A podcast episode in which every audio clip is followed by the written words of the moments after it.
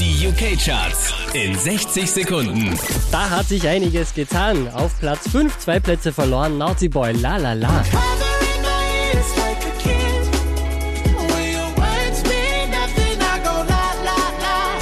Neu auf Platz 4 The Wanted, walks like Rihanna.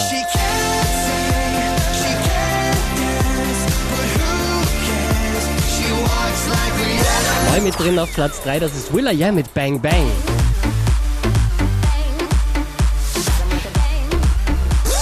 Von der 1 runter auf Platz 2 Robin Thicke, das ist Blurred Lines.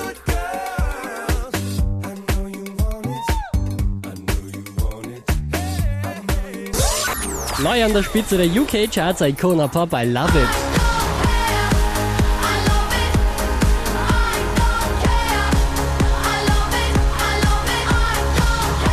Mehr Charts auf charts.kronehit.at.